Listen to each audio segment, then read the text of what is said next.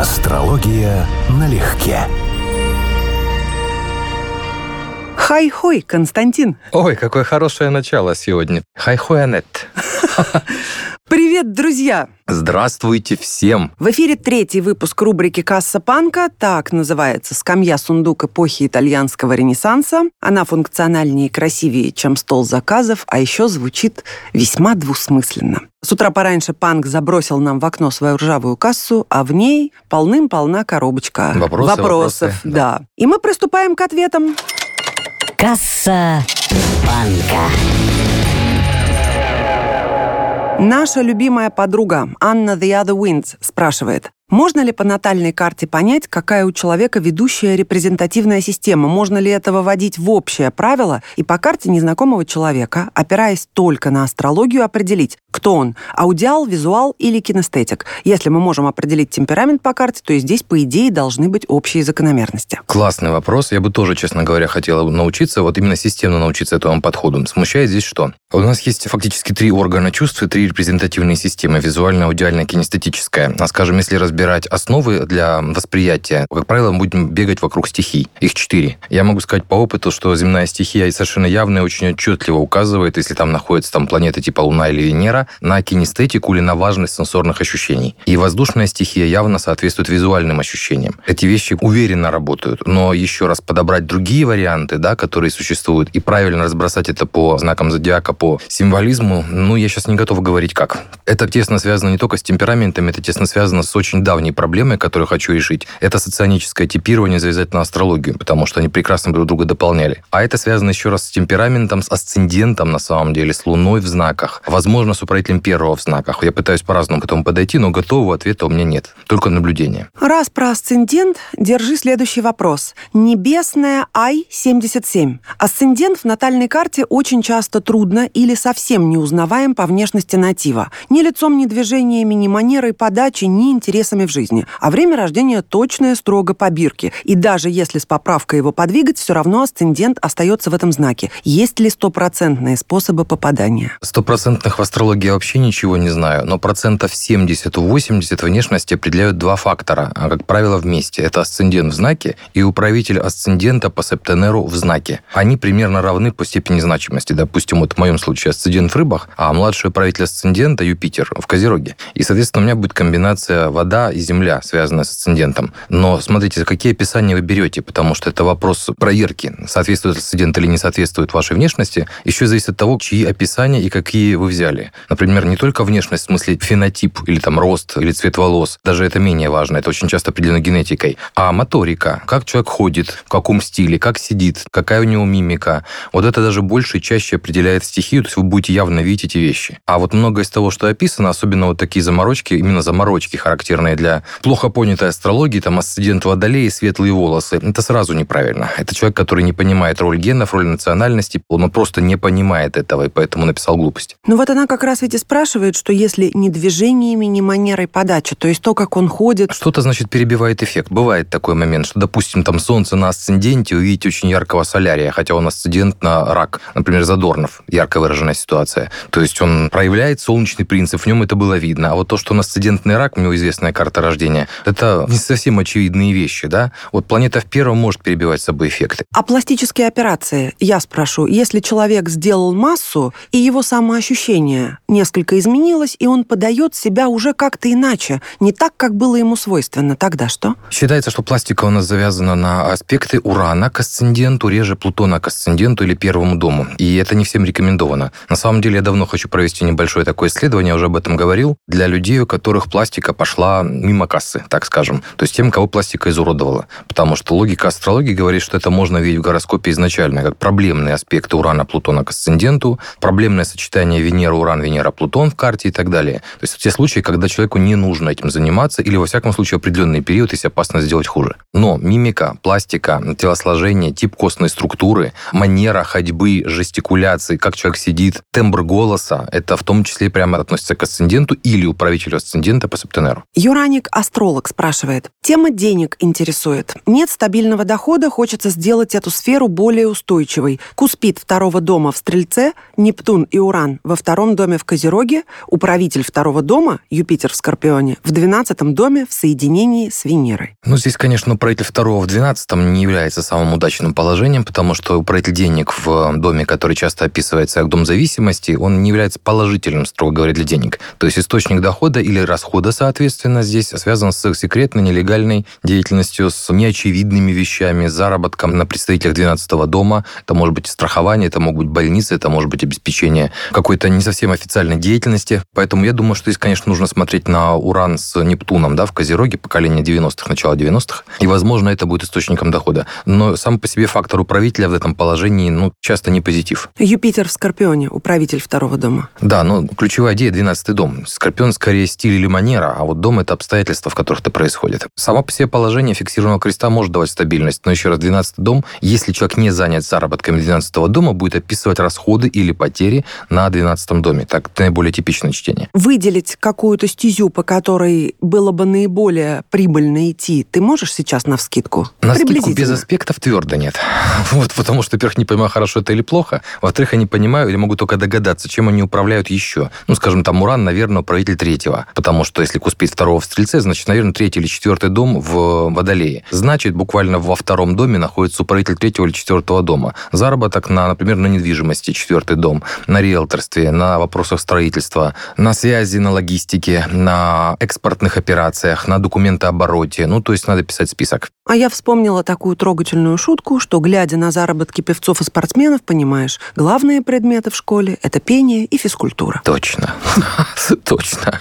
Таро Club Джулия. По каким критериям можно сделать вывод, что мужчина в старости станет обузой для жены, то есть будет тяжело болеть, но жить долго? Сатурн в восьмом доме в Тельце может служить таким показателем? И сам по себе он за болезнь не отвечает, но да, он может описывать длительное непростое старение. Это косвенный показатель. Конечно, это комплексный вопрос. Это вопрос о том, как человек стареет, потому что Сатурн в восьмом сам по себе еще не строго про старость. Он скорее про тип опасных ситуаций в этой жизни или про опасности от сатурнианских вещей. Еще раз, это не всегда говорит про старость. Я бы смотрел скорее натальную карту женщины в этом вопросе. Есть ли у нее показатель, что ее муж или ее супружество будет сопровождаться и будет иметь особенность там, ухода за тяжело больным, например. Это плохая комбинация 7-12, плохая комбинация 6 и 7, 6-7 дома, например. То есть буквально болеющий супруг и так далее. Потому что в конечном счете все равно связывается к нашей натальной карте, а не к гороскопу другого человека. Ну тогда от нее же второй вопрос от Таро Club Джулия. Про черную луну в седьмом доме хотелось бы узнать. Возможно ли стать счастливой обладательницей хорошего и богатого мужа, имея такие показатели в Натале? Какие прекрасные вопросы с утра, да? А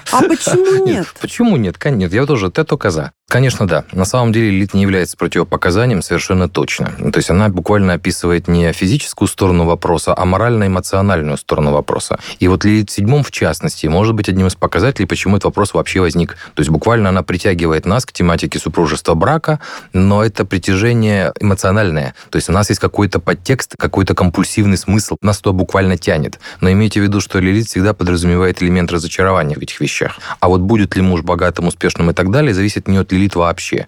Это от управителя седьмого, от планет седьмого, от аспектов и так далее. То есть лилит это просто мое притяжение к определенным вещам и разочарование с этим связанные. Вот так примерно. Ну, сюда в тему будет вопрос от Cats Life Design. Константин, если вы однажды посетите Одессу, можно ли с вами поговорить о жизни? Со мной проще говорить по жизни в соцсетях, честно говоря. Это явно проще организовать. Потому что возможность общаться лично, это прям... Никогда не думал, что я буду находиться в такой ситуации, честно скажу. Я считал, что очень демократичный, открытый человек. Но мне нет возможности отвечать даже на электронную почту уже сейчас. Не то, что встречаться как бы каждый раз лично. Еще один вариант со мной увидеться, да, в курсивом увидеться. Это семинар, школа, ну, то есть, грубо говоря, прийти поучаствовать. Тогда да, пожалуйста. А о жизни ты будешь говорить? О жизни? Какая жизнь? Я весь в работе.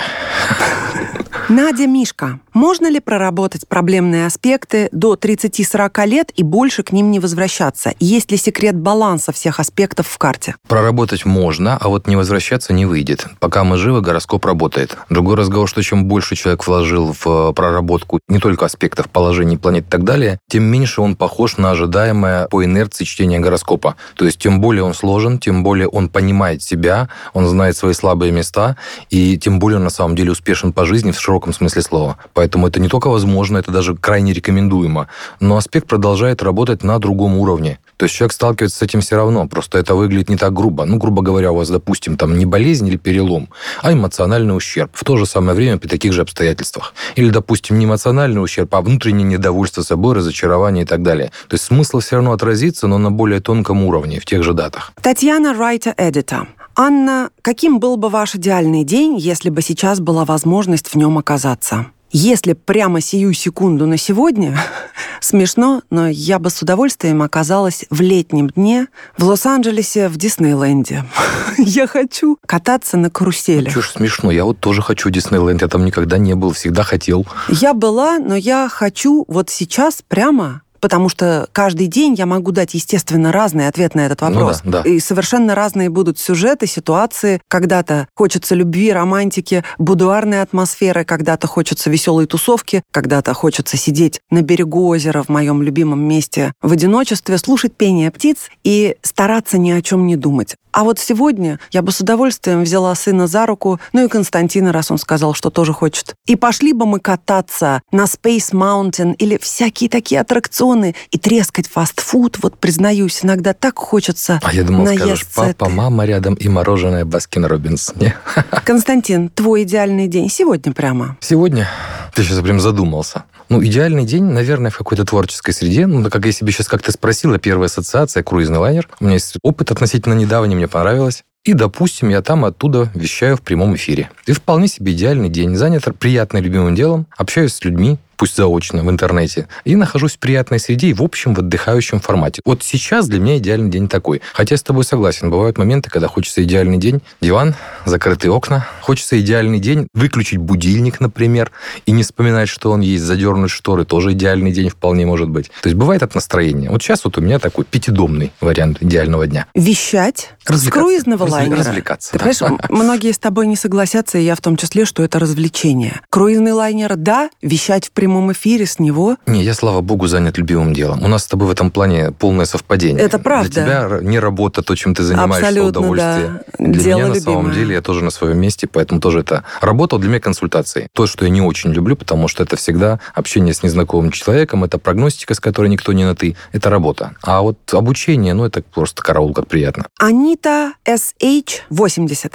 Соединение Венеры в Стрельце и Урана в Скорпионе. Напряженный аспект? Если да, как его прорабатывать женщине? Само по себе соединения нет, но если мы говорим о том, насколько этот человек будет устойчив в любви и чувствах, то тоже нет. Потому что он очень увлекающийся, очень романтичный. Это, конечно, аспект не про ситуацию. Один раз влюбился на всю жизнь, и вот умерли вместе, держась за руки. Это строго не про это. Но является ли это плохим, только по соединению в Стрельце сказать нельзя. Маруся in Love в книге «Астрология трансформации личности» вычитала, что женщинам с проблемной Венерой лучше поменьше использовать декоративную косметику. У меня ретро-Венера в Скорпионе, но я обожаю пользоваться косметикой, хотя и не сразу вошла во вкус. Получается, нам, венерианским неудачницам, полагается быть серыми мышками? Что случится плохого, если мы будем эту Венеру активизировать? Там два смысла, магический и психологический. С точки зрения психологии, поскольку Венера, допустим, вот в изгнании ситуация, усиление Венеры, а это усиление Венеры косметикой, красивыми вещами автоматически усиливает ее комплекс. Если человек имеет непроработанную Венеру, у него автоматически усилятся все самотерзания, все самомучения. Я такая красивая и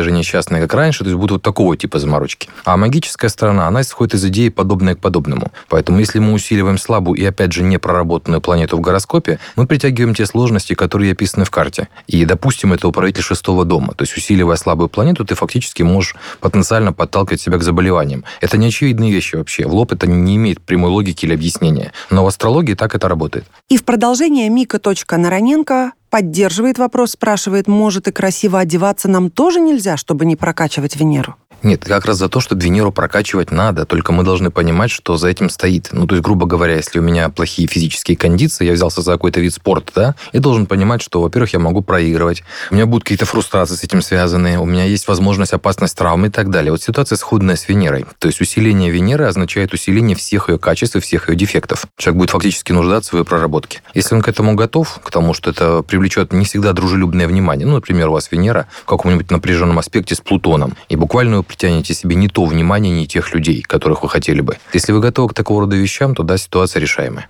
Юлия Ди-0401. Вопрос про детей, которые будут рождаться в 2022 при Юпитере в Рыбах и Сатурне в Водолее. Настолько ли это действительно удачный год рождения и в какие периоды на небе будут складываться уникальные конфигурации в ближайшие годы, чтобы можно было планировать будущих гениев или удивительно талантливых детей? Забавный, хороший вопрос, особенно с планированием интересный. Ну, Юпитер в Рыбах, Сатурн в Водолее – это, конечно, существенный плюс за социальной реализации. Вот в этом поколении это будет больше людей, которые станут новыми столпами общества, скажем так. Но если мы говорим о том, чтобы вы могли запланировать, это сложно. И это объясняется не положением планет в знаках, а домами, то есть временем и местом рождения. Даже не только датой, а вот буквально временем рождения, потому что это определяет судьбу. Соответственно, в этом поколении будут люди, как во любом поколении, более социально реализованные, менее социально реализованные, просто проблемные, например, да, и гении и так далее. Если выбирать именно по знакам зодиака, когда это возможно, Юпитер в рыбах прекрасно, Сатурн в Водолее прекрасно, Нептун пока тоже в рыбах, если вас интересует музыка и кинематография, это тоже хороший выбор, да, пожалуйста, можно делать новых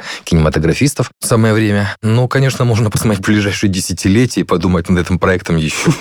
В продолжение еще о гениях. Роз, нижнее подчеркивание, свет. Константин как-то упомянул, что точно знает, как выглядит гений в карте. Хочется тоже узнать, и чем отличаются злой и добрый гении. Это тоже хороший вопрос. С моей точки зрения, гениальность — это признаки, когда у человека одна из личностных планет, прежде всего Солнце, Луна, Меркурий, Венера, Марс, два светила, три личностные планеты, удачным образом связаны с э, высшими планетами. Ну, преимущественно нас интересует Уран, потому что он описывает любые аномалии. В данном случае, если он хорошо проявляет себя, то это позитивная аномалия, нечто выдающееся, нестандартное, что привлекает внимание. И в идеале это должно быть вписано в гороскоп времени, в мунданную астрологию, или в гороскоп государства. То есть, чтобы человек оказался в резонансе. Примеры я видел, периодически сбрасываю в Инстаграм такие случаи, когда люди оказались чем-то уникальными выдающимися. А вот добрый и злой – это интересный вопрос, потому что карта, может быть, не всегда это подразумевать. Я даже думаю, что дело не в астрологии, а в вопросе оценки. Волк, например, не является строго злым существом. С точки зрения овцы – злой. С точки зрения тех, кого он убивает, он злой. Но для волков у них свои понятия, свои представления. Но Они гениального даже... волка или ну, конгениальную бил, овцу клык. Гениальный Сложно. волк.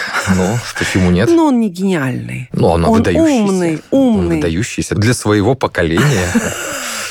Но тут же не про волков. Но правда, чем может отличаться гений, который и в жизни соответствует своей высокой миссии, несущего что-то сверх, и человека, который невероятно талантлив, но при этом творит зло? Я могу это сказать не совсем астрологически. Я понимаю, что так должно быть в астрологии, но я не смогу это аргументировать на уровне примеров, реальных примеров. А логика должна быть такая. Настоящий гений работает на рост, на эволюцию, на человеческий дух, на прогресс. А злой гений, по сути дела, своими талантами, сильной стороной стороной служит своим комплексом, дефектом и деградацией. То есть он, по сути дела, применяет сильную сторону себя, свою гениальность, для оправдания пороков, и своих, и общественных. И в итоге служит деградации общества. Вот, на мой взгляд, если не про астрологию, а про вот такое понимание, то это совершенно четко два разных направления, и мое отношение к искусству в том числе опирается на вот эту вот идею, что и творческая способность или гениальность или талант сами по себе ценностью не являются. Принципиальный вопрос, что человек с этим делает. А можно ли запланировать злого гения? Ты знаешь, это никто до сих пор не делал. Я имею в виду запланировать судьбу человеку, ну, в четком варианте. Такого Рождение гом, человека. Гомункулуса такого вырастить программно, потому что не позволяли это возможности. А не только астрологии, но и медицины. Но сейчас это вполне возможно. Благодаря плановым кесарям, которые делаются массово, ну, скажем так, можно делать определенные вещи. Более того, на мой взгляд, можно уже на том уровне, на котором существует наше общество, прямо сейчас. буквально даже вчера это еще можно было делать. Отслеживать такие вещи программным путем. То есть, по сути дела, у нас все свидетельство свидетельство о рождении,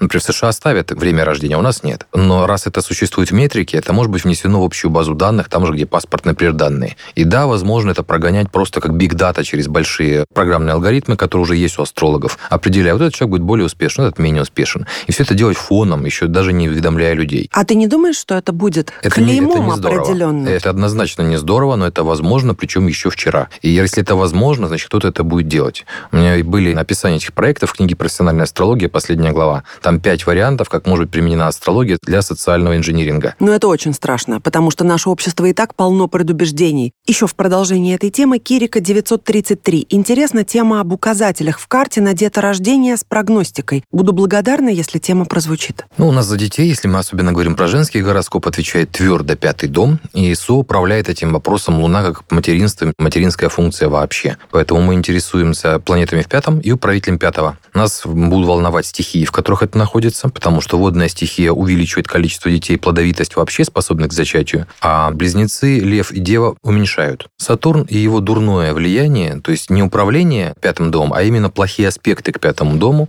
или управители уменьшают количество детей, способных к зачатию, а Юпитер, наоборот, увеличивает количество детей. Ну, это как бы такая общая основа рассуждений в этом вопросе. А дальше, конечно, нужно смотреть уже комплексное в карте. Человеку это важно, не важно, вдруг у него существуют более сильные мотивации, скажем, карьерные, и в этом случае тема детей с нынешним уровнем развития контрацепции просто не сработает в том варианте, в каком оно было заложено в гороскопе. Ну и, наконец, я думаю, пора уже ответить многим нашим слушателям на вопрос, который стоило бы, конечно, нам с тобой давным-давно осветить. А, а именно, как мы познакомились, а. как возникла программа, как родилась идея, спрашивают и астролог Томашевская, астромам, очень-очень многие. Ну да. Рассказываю. Было это уже, наверное, три с лишним года назад. Ну, около Когда мы уже, познакомились. Да. Не около трех, да? а больше трех. Серьезно? Да. Как быстро летит, да. Не то слово.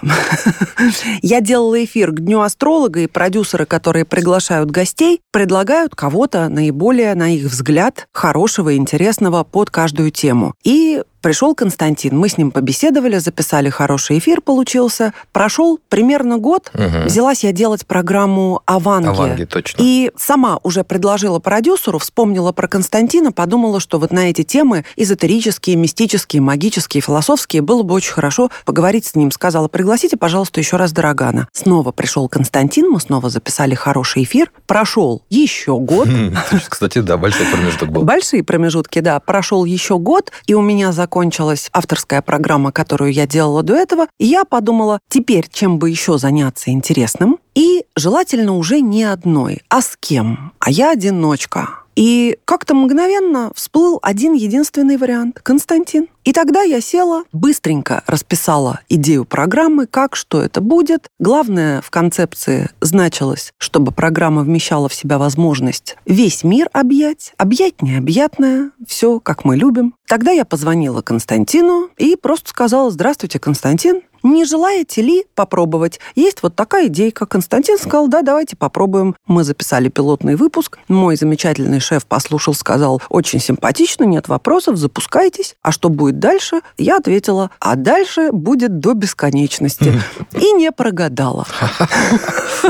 Ну, я надеюсь, да, ну бесконечность это в кавычках. Но, во всяком случае, уже больше, чем полтора года мы записываемся. Все в удовольствие. Ну и, наверное, еще надо сказать, что... Уже скоро 90-й, сотый выпуск будет достаточно скоро. Да, достаточно скоро. То есть мы должны примерно где-то летом, в конце лета праздновать сотый выпуск. Обалдеть. И главное, как все действительно налегке. Налегке. Вот ощущение сотый выпуск, а нет ощущения, что сотый выпуск. Не, ну до сотого выпуска давай Не, еще ну, доживем. Да, да, да, да, да, да, да. И если вас интересует, почему там сложно ли было, нет. Все, уран в Скорпионе, я не знаю, можно ли им объяснить, но родилось все за секунду, просто все сложилось, я не сидела, не кряхтела, долго не раздумывала, просто вспомнила, что есть Константин, и по многим параметрам, мало того, что наши интересы в целом в жизни совпадают, интерес к загадкам мироустройства, угу, к загадкам угу. человеческой психики, подсознания, мы многое читали из одинакового, там, того же Кастанеду. Угу, угу. Я не делаю акцент на чем-то одном. В целом, единственный человек, о котором я подумала, с кем я бы могла свободно беседовать, кто шикарно совершенно выдерживает мою эмоциональность подчас, правильно все воспримет. То есть как-то вот все сложилось. Красивый голос у Константина, спокойствие Ой. вот это. То есть мы уравновешиваем друг друга. Просто сразу стало ясно, что да вот же он человек, что тут думать. Кота а... загладили просто. Нет, это я так чуть-чуть даже почесала, еще не гладила. Нет, правда, правда. И я знала, что будет легко и непринужденно. Что главное, помнишь, кстати, что я тебе сказала на старте, когда уже мы записали пилот, договорились выпускаться, mm. мы с тобой заключили такой... Пакт о ненападении. Его, кстати, мы не заключали.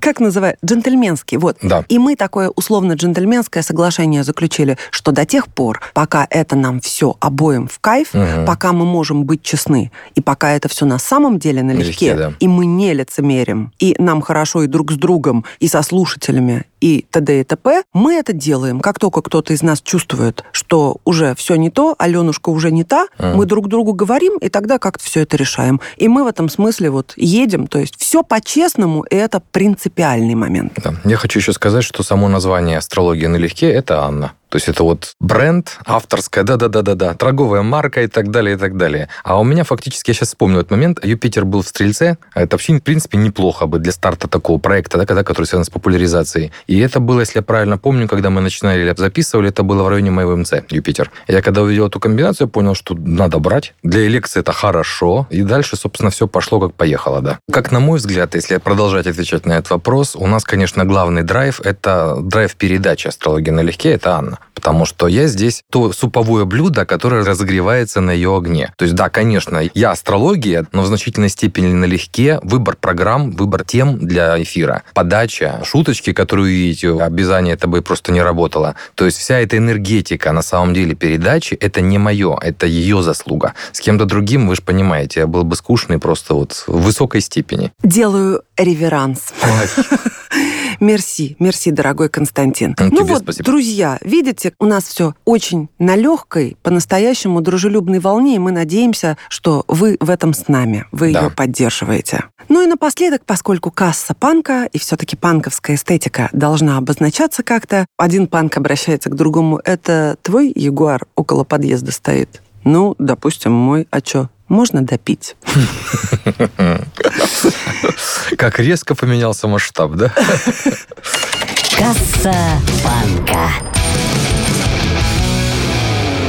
Это была Касса Панка. Друзья, накидывайте нам, пожалуйста, свои вопросы в Инстаграм Astrology, нижнее подчеркивание на легке. Помните, что все ваши вопросы в кассу, и спасибо вам за них большое. Спасибо вам, что вы есть, за поддержку и за ту атмосферу, которая есть у нас в комментариях. Все-таки это очень приятно видеть, что тебя слушают и тебя поддерживают интеллигентные, умные люди с юмором, с образованием, любящие, понимающие метафоры, аналогии и так далее. То есть я с удовольствием читаю комментарии. Это не такое уж частое явление. Всем Peace, друзья. Пока. Пока-пока-пока-пока.